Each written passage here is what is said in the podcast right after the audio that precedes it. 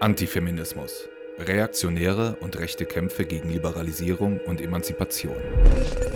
Gemeinsam mit dem Projekt Spotlight Antifeminismus erkennen und begegnen lud das Ennis Dokumentationszentrum Köln am 1.12.2022 in seine Räumlichkeiten. Die Soziologin Rebecca Blum gab dort zunächst eine Einführung in Antifeminismus und dessen Wirkungsweise und Kontinuität, gefolgt von einem interaktiven Teil, in dem die Teilnehmenden an verschiedenen Stationen die Wirkungsweise und lange Kontinuität von Antifeminismus nachverfolgen und in einem anschließenden Gespräch Fragen stellen konnten. Denn, so der Veranstaltungstext, Debatten über Rabenmütter, Hetze gegen geschlechtergerechte Sprache und rechte Angriffe gegen politisch aktive Frauen und Queers machen deutlich, Entwicklungen rund um Geschlecht und Sexualität sind seit jeher umkämpft. Antifeminismus dient dabei als Werkzeug, um Liberalisierungen zu verhindern und konservative bis reaktionäre Geschlechterbilder wiederherzustellen. Rebecca Blum ist Soziologin und promovierte an der Universität Freiburg mit einem Stipendium der Rosa-Luxemburg-Stiftung zu Antifeminismus in Westdeutschland zwischen 1945 und 1990. Sie ist Mitglied im FEMPI-Netzwerk und arbeitet als Lehrbeauftragte und politische Bildnerin zu den Themen extreme Rechte, Verschwörungserzählungen und Antifeminismus. Da es an dem Abend einen Konsens gab, das Publikum nicht aufzunehmen, folgt nach einer Kurzbeschreibung im Anschluss ein kleines Interview mit der Referentin, in dem sie über den Ablauf und ihre Intentionen zum interaktiven Teil des Abends erzählen wird. Ja, vielen Dank für die Einladung und ich freue mich heute eben in der Veranstaltung einen Einblick in Antifeminismus zu geben, insbesondere den Blick auf historische Kontinuitäten, aber auch Ziele und Wirkungsweisen von Antifeminismus vorzustellen und ich freue mich heute auch, in dem interaktiven Part erste Erkenntnisse und Material aus meiner Dissertation mitzubringen. Das mache ich jetzt tatsächlich auch zum ersten Mal. Ähm, genau, bin sehr gespannt, ob Sie das genauso spannend finden, das Material wie ich. ich hoffe schon.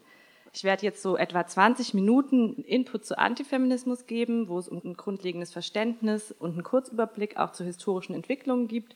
Anschließend gibt es eben interaktives Material. Sie haben es ja schon beim Reingehen sicherlich ein bisschen gesehen. Da haben wir schon was vorbereitet. Dazu sage ich dann noch mal mehr. Und im Anschluss gibt es dann noch eine Auswertung und Abschlussdiskussion. Was ist Antifeminismus?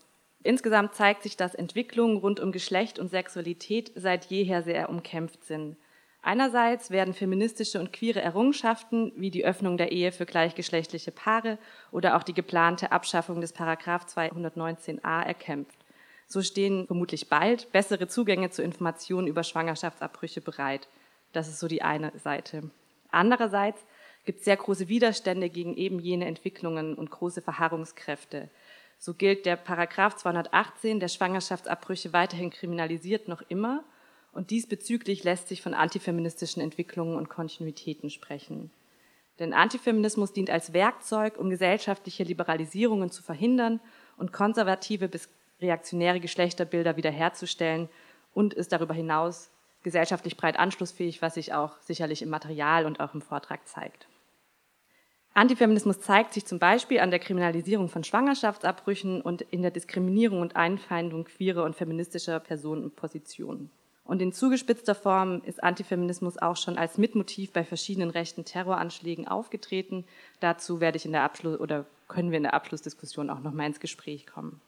In dem Folgenden gehe ich nochmal auf Antifeminismus ein und wie er sich historisch entwickelte.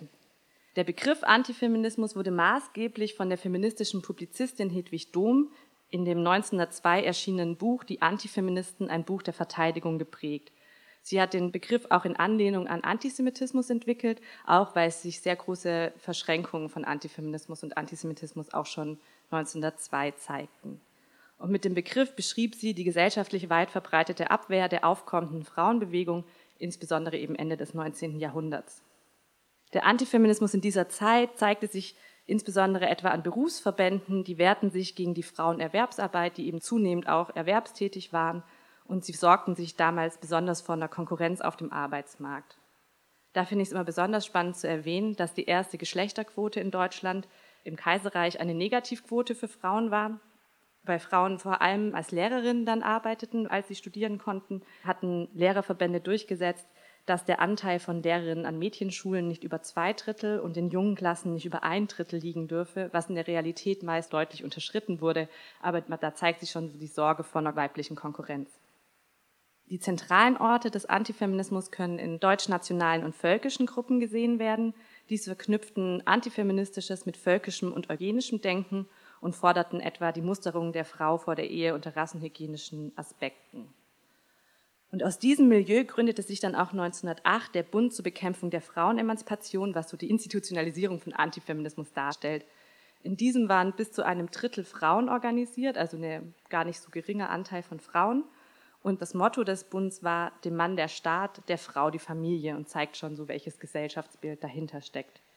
Das Hauptziel war, das Frauenwahlrecht zu verhindern, das in der Zeit ja sehr, sehr stark gefordert wurde von der aufkommenden Frauenbewegung und als das Frauenwahlrecht in der Weimarer Republik dann eingeführt wurde, löste sich der Bund auf und gründete sich aber kurze Zeit später mit einem neuen Schwerpunkt als Bund zur Volkserneuerung neu und hatte dann einen antisemitischen Schwerpunkt. Und die Historikerin Ute Planert arbeitet heraus, dass es eine große Überschneidung zu Antisemitinnen in der Weimarer Republik und auch zu späteren Nationalsozialistinnen gibt und spricht deswegen von Antifeminismus als protofaschistische Bewegung, das eben schon im Kaiserreich den Faschismus naja, vorbereitet hat oder zumindest ähm, sich da große Kontinuitäten ausmachen lassen. Dass Antifeminismus nicht allein als Gegenbewegung zu Feminismus zu verstehen ist, sondern auch eine eigenständige Ideologie darstellt, zeigt sich in der Betrachtung der Zeit nach der Shoah. Hier waren nämlich die Geschlechterverhältnisse in Deutschland in einem potenziellen Umbruch. In der Zeit nach der Shoah lebten in Deutschland etwa sieben Millionen mehr Frauen als Männer, weil viele Männer im Krieg gefallen waren oder in Kriegsgefangenschaft waren. Aber in der direkten Zeit nach 1945 wurde durch verschiedene Gesetze antifeministische Logiken weiter durchgesetzt. Weil eigentlich hätte es durchaus großes Potenzial zu einer Neuordnung gegeben. Frauen arbeiteten häufig in klassischen Männerberufen, lebten in Frauenwohngemeinschaften oder engagierten sich in antifaschistischen Frauenausschüssen. Also es hätte durchaus Neuordnungspotenzial gegeben, aber aufgrund von Gesetzen oder gesellschaftlichen Verharrungskräften, die sich als antifeministisch beschreiben lassen, ähm, setzten die sich nicht durch. So gab es Gesetze, die verhinderten, dass Frauen, die eben häufig zum Beispiel im Baugewerbe tätig waren in der Nachkriegszeit, eine höhere Qualifikation erlangen konnten. Also es wurde verhindert, dass sie Meisterin werden konnten. Das wurde dann oftmals auch begründet mit einer vermeintlich körperlichen Schwäche von Frauen und daraus wurden Schutzmaßnahmen abgeleitet. Gleichzeitig, und das ist ja spannend, galten diese Schutzmaßnahmen eben nicht im Bereich der Pflege, wo natürlich auch sehr große körperliche Schwerstarbeit nötig ist. Also hier ging es natürlich trotzdem darum, die klassische weibliche Berufssphäre aufrechtzuerhalten und an dieser Ordnung festzuhalten. Außerdem gab es Gesetze, die festlegten, dass Frauen nur so lange in als männlich geltenden Berufen tätig sein konnten, bis der Arbeitsplatz wieder von einem oft dann aus der Kriegsgefangenschaft heimkehrenden Mann beansprucht wurde. Das enge Geschlechter- und Familienbild wurde aber auch abgesichert durch den sogenannten Kuppeleiparagraphen, der es Unverheirateten verbot, beieinander zu übernachten und auch bis 1958 galt in Erziehungsfragen das Letztentscheidungsrecht des Ehemannes. Also da war ganz klar, wie ähm, die Kleinfamilie hierarchisch organisiert war. Um so einige Aspekte zu nennen, ist natürlich jetzt nur so ein Ausschnitt. Im Zuge der 1968er Bewegung kam es auch zu feministischen Aufbrüchen, die sich auch aufgrund von Erfahrungen mit Mackertum innerhalb der 68er gründete. Also das war durchaus ein Organisationspunkt. Linke Aktivistinnen, vor allem im SDS, kämpften stets an der Seite der Männer gegen Unterdrückung, aber als sie gegen ihre eigene Unterdrückung aufbegehrten, erfuhren sie sehr große Ablehnung. Das zeigt sich zum Beispiel, das ist hier jetzt ein Buch von Gisela Notz, Warum flog die Tomate? Das bezieht sich auf den Tomatenwurf von Sigrid Rüger. Beim SDS-Kongress 1968 in Frankfurt hatte Helke Sander einen Vortrag gehalten oder eine Rede gehalten, in dem sie gefordert hat, dass Mackertum etc. Äh, hinterfragt wird und feministische Forderungen gestellt. Und das rein männliche Podium hatte gar nicht darauf reagiert. Und daraufhin hatte Sigrid Rüger damals eine Tomate auf das Podium beworfen. Und daraus, das wird so als Kristallationspunkt oder die Entstehung der neuen Frauenbewegung lässt sich daran erkennen. Und ähnliche Erfahrungen machten auch Feministinnen, die gegen Gewaltverhältnisse in linken, aber auch gesamtgesellschaftlichen Strukturen aufbegehrten, Sie erlebten, dass nicht die Gewalt ausübenden, sondern sie als Anklagende der Gewalt häufig Ablehnung und Vorwürfe erlebten. Sicherlich Erfahrungen, die auch heute noch viele Personen machen in dem Bereich. Weitere Forschungsarbeiten zu migrantischem Feminismus oder jüdischen Frauen zeigt aber auch die Komplexität und Vielschichtigkeit von feministischem Aufbegehren gegen antifeministische Strukturen. Denn auch innerhalb feministischer Bewegungen zeigen sich intersektionale Betroffenheiten und diskriminierende Ausschlüsse und Abgrenzungen, Denn in den 1980ern wurde oftmals migrantische Kritik an den rassistischen Ausschlüssen in der weißen Frauenbewegung getätigt und gegen die wurde aber auch sehr abwehrend reagiert. Da zeigt sich, dass jetzt auch nicht die Frauenbewegung irgendwie fernab von Diskriminierung oder eigenen Ausschlüssen ist. Das ist einfach sehr komplex und muss man auch intersektional betrachten. Seit den 1990ern wird auch jetzt vermehrt zum Thema Antifeminismus geforscht. Also hier gibt es eine deutlich bessere Datenlage als zu der Zeit zwischen 45 und 90, die ich jetzt erstmal so aufarbeite. Und seit 1990 zeigt sich eben Antifeminismus etwa in Debatten um Political Correctness oder eine vermeintliche Cancel Culture, wenn gesagt wird, Dinge dürften nicht mehr gesagt werden, wobei es vor allem ja Personen nicht gewohnt sind, wenn Kritik an diskriminierenden Aussagen getätigt werden. Das äußert sich häufig auch in einem antifeministischen Bereich oder aus feministischen Errungenschaften wird abgeleitet, dass Männer oder Jungen mittlerweile in Deutschland benachteiligt seien, kollektiv, bis hin zu Erzählungen in einschlägigen Männerrechtsforen, dass Männer mittlerweile die neuen Juden Europas seien, also eine ganz klare Relativierung. Seit der AfD gibt es eine parlamentarische Vertretung des Antifeminismus, wobei man auch sagen muss, dass die CDU in früheren Jahren sehr deutlich antifeministische Positionen vertreten hat. Mittlerweile vielleicht nicht mehr so deutlich, es zeigt sich jetzt viel deutlicher nochmal an der AfD. Und aktuell zeigt sich Antifeminismus sehr stark an queer- und transfeindlichen Debatten, die auch sehr breit gesellschaftlich anschlussfähig sind, wo jegliche Infragestellung der Heterosexualität als Norm und vor allem der Zweigeschlechtlichkeit massiv abgewehrt werden. Insgesamt zeigt sich, dass Antifeminismus sowohl auf struktureller Ebene wirkt und in patriarchal geprägten Gesellschaften stets versucht, den Status quo im Geschlechterverhältnis abzusichern und an einer Wiederherstellung der geschlechterhierarchischen Verhältnisse arbeitet, einerseits, und Antifeminismus in dem Moment bewegungsförmig wird, wenn eben jene geschlechterhierarchische Strukturen, etwa durch Feministinnen in der zweiten Frauenbewegung und queere Personen und Aktivismus in Frage gestellt werden. In dem Moment wird aus dem strukturellen oder in den Gesetzen verankerten Antifeminismus wird er bewegungsförmig. Um das nochmal zu veranschaulichen, was sich unter Antifeminismus verstehen lässt, greife ich auf das Bild von Antifeminismus als Baum zurück, das vom FEMPI-Netzwerk, in dem ich auch engagiert bin, und dem Forschungsnetzwerk Frauen- und Rechtsextremismus entwickelt wurde. Ich hoffe, das Bild äh, ist einigermaßen ersichtlich. Ich erkläre es aber auch nochmal. Also vielleicht, ähm, genau, kann man das einfach so, ich glaube, es ist nicht ganz scharf, aber so als Orientierung. Ich sage zu den einzelnen Aspekten auch nochmal was. Und zwar haben wir uns das so gedacht, also zum Verständnis, dass der Antifeminismus im Bild gesprochen in einem Nährboden des Glaubens an eine vermeintlich natürliche Ordnung der Ungleichheit wurzelt. Entlang der Kategorie Geschlecht erwächst auf dem Baum der Ungleichheit die natürliche geschlechtliche Ordnung, also das Patriarchat, das ist so der Stamm des Antifeminismusbaums. Es ließe sich auf dem Boden der Ungleichheit auch noch weitere Bäume eventuell denken, die auch auf einer natürlichen Ungleichheitslogik aufbauen. Aber wir haben das jetzt praktisch am Beispiel Geschlechterhierarchie entwickelt im Bereich Antifeminismus.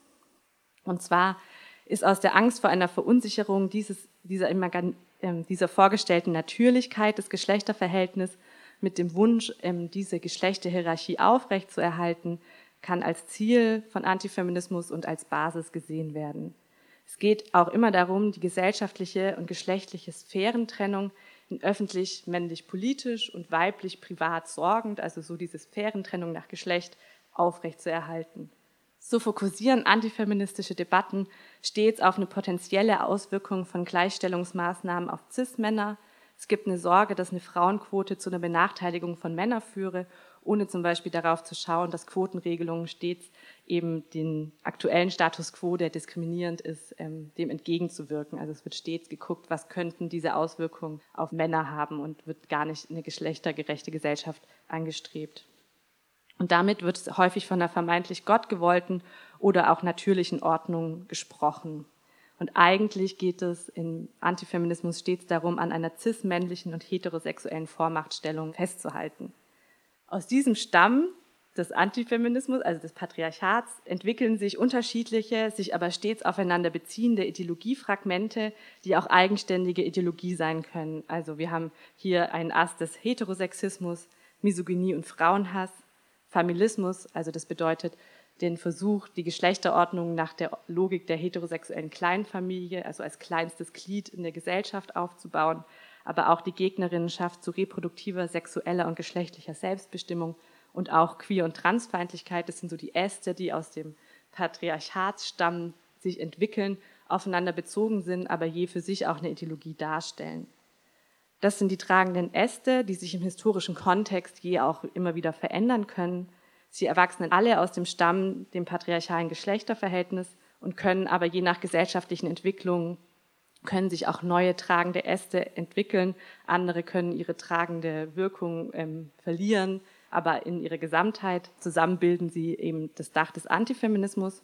Und wenn man so weitergeht, das so als Ideologiefragmente anschaut, können sich aus diesen tragenden Ästen feinere Verzweigungen entwickeln, die sich in konkreten Handlungen niederschlagen. Sei es an Hate Speech oft im Internet, die sich vor allem gegen feministische und queere Personen richtet, mit dem Ziel, sie zum Verstummen zu bringen, sei es in Mobilisierungen und Protesten gegen Bildungspläne, die die Akzeptanz von sexueller Vielfalt zum Ziel haben, oder dem Kampf gegen die Umsetzung von geschlechtergerechter Sprache, was so ganz klassische antifeministische Themen sind, aber auch das Blockieren und Verhindern von rechtlichen Verbesserungen für queere Personen in Bezug zum Beispiel auf die gleichgeschlechtliche Ehe oder das Adoptionsrecht oder aktuell in transfeindlichen Kampagnen gegen das geplante Trans-Selbstbestimmungsgesetz. Die Äste sind verschiedene Dimensionen, die aus dem Patriarchat erwachsen und bilden zusammen das Dach des Antifeminismus. Jede der genannten Äste kann für sich stehen, die Baumkrone kann jedoch nicht ohne die tragenden Äste bestehen, wobei eben verschiedene Äste manchmal stärker oder schwächer ausgebildet sind in diesem Bild. Genau, ich finde es noch wichtig festzuhalten, der immer mal wieder geäußerten Überlegung, wenn der Feminismus sich mehr zurückhalten würde, wäre auch der Antifeminismus schwächer oder würde abnehmen. Dem möchte ich ganz klar widersprechen, weil womöglich wäre, um im Bild zu bleiben, der Baum an der einen oder anderen Stelle karger, aber er würde ohne feministische Aktivitäten leider nicht natürlich verdorren. Denn solange die Wurzeln auf nährstoffreichen Boden treffen, hält sich der Baum am Leben. Genau wie es auch bei anderen Ungleichheitsideologien der Fall wäre. Ich finde es vielmehr wichtig zu sagen, dass solange der Baum auf der Vorstellung einer natürlichen Ungleichheit wurzelt, die Ideologie am Leben bleibt und Feminismus, queere Bewegungen und Antirassismus und weitere emanzipatorische Mobilisierung vielmehr wichtige Strategien sind, um diesen Baum in Frage zu stellen oder auch den Boden abzugraben, könnte man sagen, um im Bild zu bleiben. Außerdem verdeutlicht das Bild eben auch, dass Antifeminismus nicht nur als Gegenbewegung, sondern als eigenständige Ideologie zu verstehen ist und besonders dann sichtbar wird, wenn die gesellschaftlichen Verhältnisse durch feministische und queere Forderungen und Errungenschaften in Bewegung kommen, weil Antifeminismus in dem Moment besonders sichtbar und mobilisierungsförmig wird. Da ich Antifeminismus als eigenständige Ideologie verstehe, setze ich Antifeminismus auch keine Feminismusdefinition voraus. Zum einen, weil es viele verschiedene feministische Ansätze gibt und sich feministische Selbstverständnisse über die Zeit auch immer wieder verändern. Das heißt, ähm, genau, es wäre schwierig, da die Definition über einen wandelnden Feminismus zu definieren, aber auch, weil Antifeminismus sich zwar durchaus auch wandelt, aber in der gesellschaftlichen Grundtendenz und in der Stoßrichtung große Kontinuitäten aufweist, weil eben die verschiedenen antifeministischen Varianten je aus dem Stamm des Patriarchats erwachsen.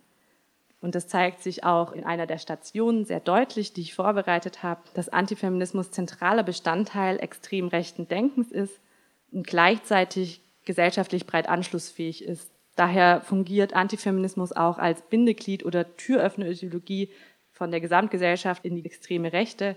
Denn das antifeministische Denken, das auf Binaritäten, einer Geschlechterpolarität und so einer Eindeutigkeit aufbaut, bietet sehr gute Anschlussfähigkeiten an weitere rechte Ungleichheitsideologien und kann hier so den Boden bereiten für weiteres rechtes Engagement. Noch abschließend zwei wichtige Punkte. Antifeministische Angriffe richten sich auch nicht nur gegen sich dezidiert als feministisch verstehende Personen, sondern all jene Menschen, die dem im Baumbild dargestellten antifeministischen Weltbild qua Existenz, Lebensweise und Weltanschauung widersprechen. Ganz klar richtet es sich auch gegen queere Personen, da die mit ihrer Lebensweise auch dem patriarchalen Weltbild widersprechen. Außerdem sind antifeministische Angriffe auch immer als Botschaftstaten zu verstehen, Sie treffen oft Einzelpersonen, sind aber immer auch als Angriff auf feministische und gleichstellungspolitische und queere Strukturen in ihrer Gesamtheit zu betrachten und gehen uns deswegen auch in unserer Gesamtheit als Gesellschaft was an.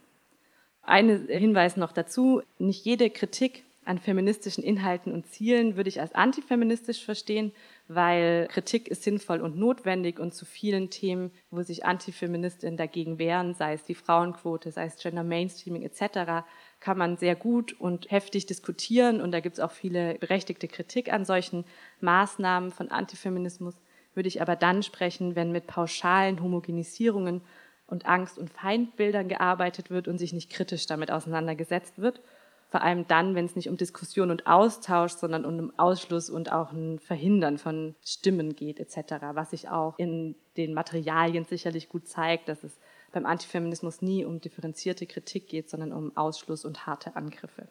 So viel zum Input über Antifeminismus. Dann komme ich mal kurz zu der Beschreibung der Stationen. Und zwar habe ich drei Stationen vorbereitet. Wir machen zwei Durchläufe, die je etwa 20 Minuten dauern. Das heißt, Sie können sich von den drei Stationen für zwei entscheiden. Wir geben dann auch nach 20 Minuten ein Signal. Ich sage kurz was zu den Stationen. Die erste Station heißt Was war wann? Das ist ähm, ein Zeitstrahl zu historischen Kontinuitäten und Entwicklungen im Bereich der Geschlechterverhältnisse. Das ist, wenn Sie rauskommen, in der Mitte angerichtet. Da geht es grob darum, sich ja, Entwicklungen im Geschlechterverhältnis auf einem Zeitstrahl anzuordnen und sich auch nochmal zu überlegen, was diese Entwicklungen gesellschaftlich und auch für einen persönlich bedeuten. Die Station 2 heißt Im Gespräch mit. Da werden Perspektiven und Erfahrungen von Feministinnen der zweiten Frauenbewegung zu verschiedenen Themen vorgestellt. Das sind Interviewausschnitte, die vom Frauenmediaturm anlässlich von 50 Jahren Frauenbewegung mit 13 sogenannten Pionierinnen der zweiten Frauenbewegung geführt wurden. Das sind kurze Ausschnitte, da finden Sie, wenn Sie rauskommen, auf der linken Seite Karten, wo Sie Ausschnitte sich gegenseitig vorlesen können und ins Gespräch darüber kommen können. Die genaue Aufgabenbeschreibung liegt da auch wieder auf den Tischen. Und äh, wenn Sie rauskommen rechts, gibt es, das ist eher eine, also die ersten beiden Stationen sind als kooperatives Sprechen und kooperatives Arbeiten gedacht. Und die dritte Station, da sind Dokumente, also Pressemitteilungen, Zeitungsausschnitte, in denen Anfeindungen und Angriffe gesammelt sind unter anderem Ausschnitte aus der Emma, ähm, aber auch äh, genau Pressemitteilungen von Frauen von feministischen Zentren, die auf Angriffe reagieren. Das ist eher so ein bisschen zum Selbstarbeiten, Schmökern. Da können Sie sich natürlich trotzdem auch gerne drüber austauschen, aber da ist die Aufgabenstellung eher so in Selbstarbeit.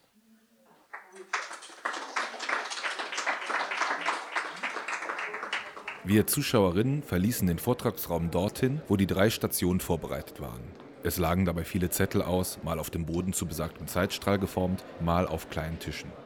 Ich besuchte die Station im Gespräch mit.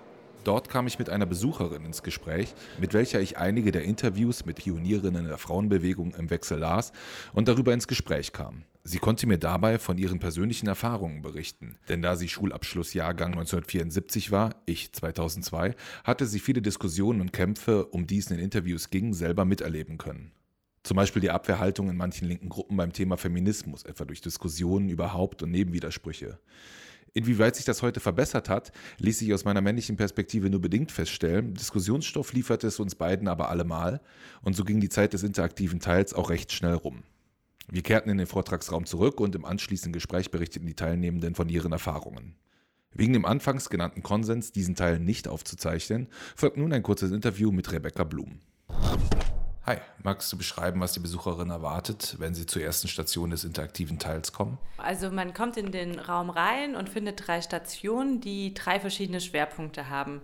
Der eine Schwerpunkt ist das Thema historische Kontinuitäten im Geschlechterverhältnis und auch in Entwicklung im Geschlechterverhältnis.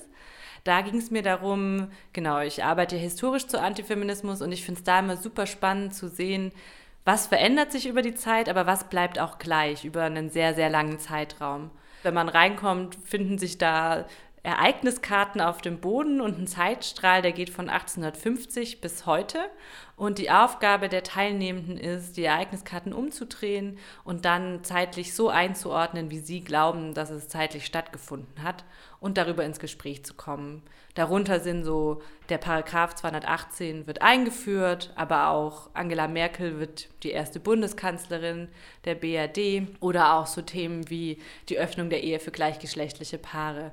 Und genau daran zeigt sich halt sehr deutlich, dass einerseits sehr, sehr viele Veränderungen stattgefunden haben und gleichzeitig gerade das Thema Gewalt gegen Frauen Da hat in den 70ern das erste Frauenhaus in Berlin eröffnet und da zeigt sich, dass es auch heute noch super viele Frauenhäuser gibt. Die sind oft überfüllt. Das heißt, das Thema Gewalt gegen Frauen ist leider noch immer aktuell. Gab es bei der Gestaltung dieser Ereigniskarten etwas, das dich in deiner Forschung selber überrascht hat? Hm, kann ich gar nicht mehr so genau sagen. Ich glaube, ich merke in der Perspektive, dass ich vor allem die Kontinuität und das Beharren und das Verharren sehe. Und das liegt natürlich an meiner Perspektive, dass ich manchmal dann kaum noch die positiven Veränderungen sehe. Die gibt es natürlich. Und ich merke so, aus meiner Perspektive fehlt manchmal der Blick für die guten Entwicklungen. Ne? Sei es die Abschaffung von Paragraph 219a, die Öffnung der Ehe für gleichgeschlechtliche Paare, das sind Meilensteine. Und in meiner Perspektive oder aus meiner so wie ich arbeite, sehe ich die manchmal nicht mehr. Und das ist dann eher, mir hilft es auch dann eigentlich, gerade wenn ich mir in meiner Forschung so die 70er angucke, mir hilft es dann auch manchmal zu merken, wow, da haben wir eigentlich schon einiges erreicht. Also es sind doch nochmal andere Strukturen errichtet worden. Da, da gibt es manche Debatten, die haben funktioniert, dass jetzt ähm, queere Paare Kinder adoptieren können, etc. Da ist auch viel aufgebrochen, da ist auch sehr viel in Bewegung. Du hast in deinen Vorträgen den Antifeminismus ja auch als Antwort eben auf positive Entwicklungen gesehen, was ich erstmal einen sehr schönen Ausgangspunkt finde.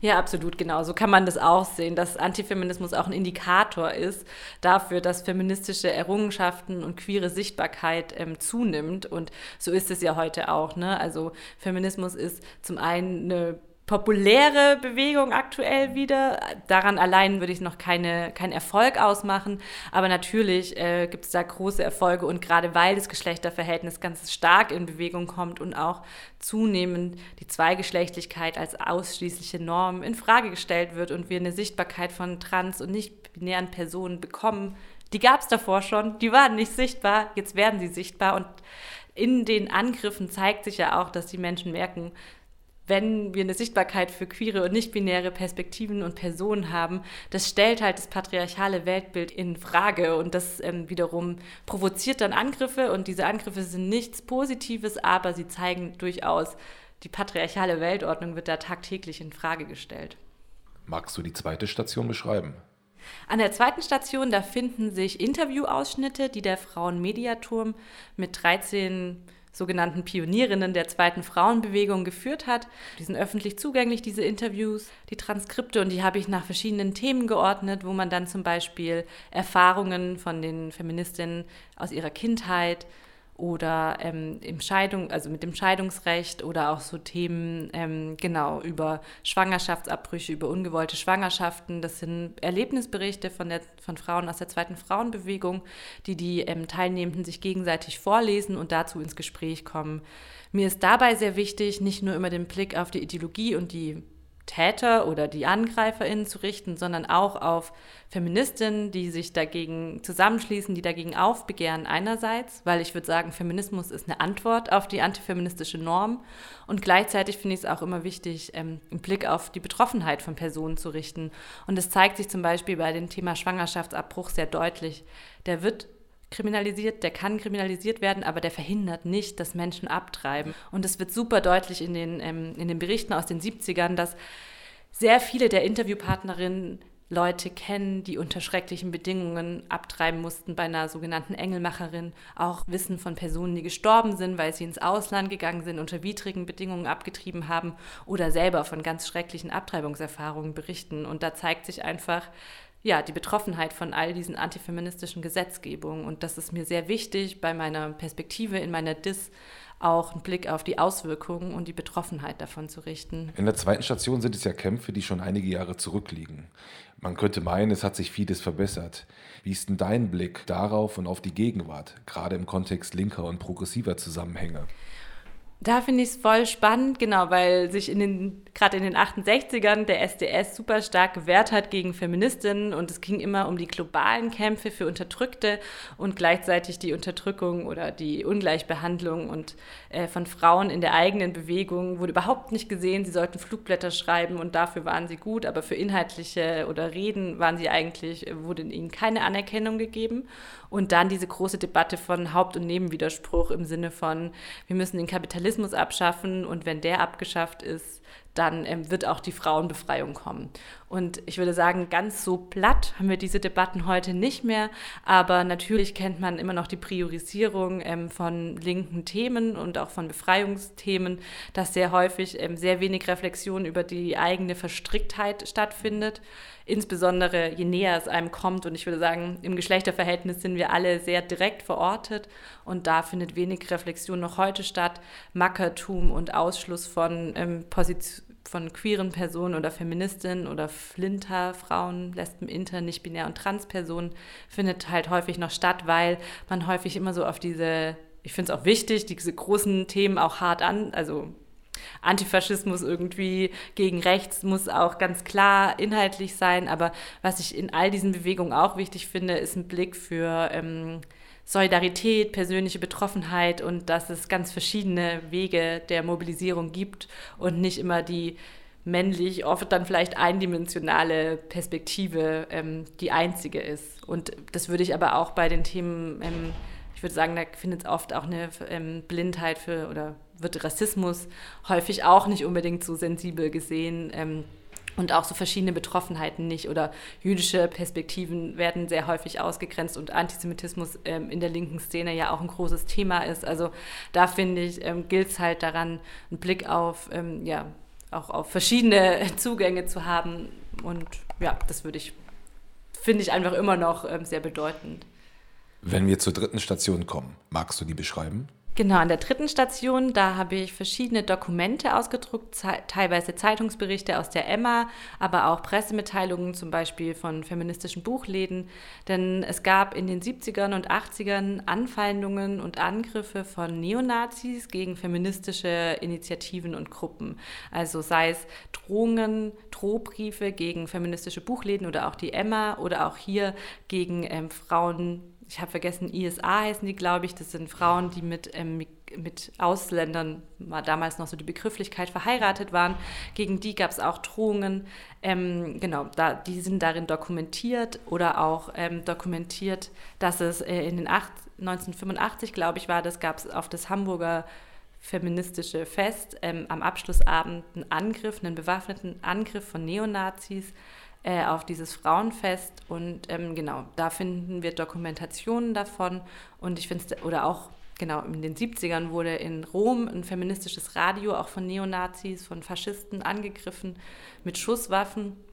Und ähm, genau, da wurden Feministinnen schwer verletzt. Das findet hier also sehr expliziter Content und da zeigt sich aber, dass es ähm, im Antifeminismus nicht um Diskussion und Feinheiten geht, sondern um den Ausschluss. Da sollen Menschen, das soll verhindert werden, dass das Weltbild und die patriarchale Ordnung in Frage gestellt wird und das auch mit dem Mittel von Gewalt und Terror. Deswegen habe ich es auch nochmal mitgebracht, weil wir heute bei rechten Terroranschlägen zunehmend äh, das Thema Antifeminismus als Mitmotiv debattiert wird. Ähm, es zeigt sich bei Terroranschlägen wie in Oslo und Utøya 2011 oder 2019 an Yom Kippur in Halle, wo auch eine Verschränkung von Rassismus, Antisemitismus und Antifeminismus stattfindet. Und was für mich aber auch immer eine Frage ist, ob das erst seit 2011 etwa ein Mitmotiv für rechten Terror ist oder wir davor einfach kaum darüber gesprochen haben, wie sehr Antifeminismus ein grundlegender Bestandteil von rechter Ideologie ist und gerade, genau, es wird oft nicht erinnert, aber diese Angriffe haben stattgefunden. Neonazis waren Täter und ähm, das zeigt, ja, wie zentral Antifeminismus für rechte Ideologie ist. Eine letzte Frage. Ich habe vor kurzem gelesen, dass der extrem Rechte, sich selber Volkslehrer nennende YouTuber und Antisemit Nikolai Nährling Vater geworden ist. Er sieht sich selbst als Lehrer, leitende Figur. Aber was glaubst du, ist für die junge Mutter oder andere Frauen der Reiz, in einer solchen Welt zu leben? Und ohne die Mutter nur zum Opfer ihres Mannes zu verklären, möchte ich gern wissen, ob es in der Aussteigerberatung dir bekannt, gerade eben für Frauen, so etwas wie eine feministische Perspektive gibt? Ähm, ich würde sagen, viele Aussteigerberatungen ähm, tragen bestimmt also eine grundfeministische Perspektive in sich, wenn man Feminismus auch als Demokratie befürwortend, Vielfalt befürwortend etc. im Weltbild versteht. Und tatsächlich habe ich neulich ähm, für Leute aus der Ausstiegsberatung auch einen Vortrag gehalten und da war auch so meine These, wenn, Anti, äh, wenn Antifeminismus eine Türöffner-Ideologie in die extreme Rechte ist, war auch meine These, dass Feminismus ähm, eine Distanzierungs- Möglichkeit aus der extremen Rechten sein kann. Wie das konkret aussehen kann, ist jetzt noch die Frage. Aber ähm, ich finde eher auch zu schauen, welchen also genau, dass Frauen in der rechten Szene oder auch im Antifeminismus aktiv sind, finde ich tatsächlich auch dadurch erklärbar, dass diese ganz engen Geschlechterbilder, so sehr ich die einengend finde, für Menschen auch so eine klare Struktur geben über und auch eine gewisse Form von Sicherheit und eine, vor allem eine Aufwertung von einer ganz spezifischen Weiblichkeit, von einer weißen Frau, die viele Kinder bekommt und in dieses Weltbild passt. Das heißt, Frauen die diesem Weltbild entsprechen, die sind da sehr gelitten, die sind da sehr attraktiv, die werden da auch strategisch eingesetzt und ganz spannend, weil du jetzt von ähm, dem Volkslehrer gesprochen hast. Dubravko Mandic ist ja auch äh, ganz großer ähm, rechter Akteur, früher in der AfD aktiv übrigens aus Freiburg und der Volkslehrer hat in Freiburg studiert. Das ist aber jetzt vielleicht nur so eine kleine Nebenanekdote. Ähm, die Frau von ähm, Dubravko Mandic, die haben auch letztes Jahr ein Kind bekommen, die ähm, bloggt mittlerweile unter dem Titel Die Antifeministin, hat sie einen YouTube-Kanal, hat sie einen Twitter-Kanal äh, und Instagram und bespielt ganz deutlich dieses sehr, sehr enge Weltbild. Und das heißt, das hat durchaus eine Attraktivität und auch die Legitimation über diesen Antifeminismus in der Rechten aktiv zu sein. Also das ist auch ein Handlungsfeld, wo rechte Frauen ganz klar aktiv sein können, wo sie eine große Rolle einnehmen können. Und genau, deswegen, ich würde trotzdem jederzeit sagen, dass ähm, für eine Ausstiegsberatung oder insgesamt natürlich ein demokratisches Weltbild und eine Hinwendung zu demokratischen und vielfalts- und pluralistischen Weltbildern dazugehört, wo für mich Antifeminismus klar vorhanden ist. Ähm, ich kenne jetzt aber noch, da bin ich aber auch nicht Expertin, was die Ausstiegsberatung generell angeht. Ich würde aber sagen, da gibt es durchaus Potenzial, das weiterzudenken. Vielen lieben Dank. Sehr gerne. Dies war ein Mitschnitt des Vortrags Antifeminismus, reaktionäre und rechte Kämpfe gegen Liberalisierung und Emanzipation, einer Zusammenarbeit des Projektes Spotlight und des NS-Dokumentationszentrum Köln. Das Projekt Spotlight Antifeminismus erkennen und begegnen entstand unter der Trägerschaft der Wuppertaler Initiative für Demokratie und Toleranz und möchte Multiplikatorinnen, beispielsweise Beratungsstellen und Ansprechpersonen zu feministischen Anliegen wie Gleichstellung, Selbstbestimmungsrecht, sexueller sowie geschlechtlicher Vielfalt zum Thema Antifeminismus sensibilisieren und in der Auseinandersetzung qualifizieren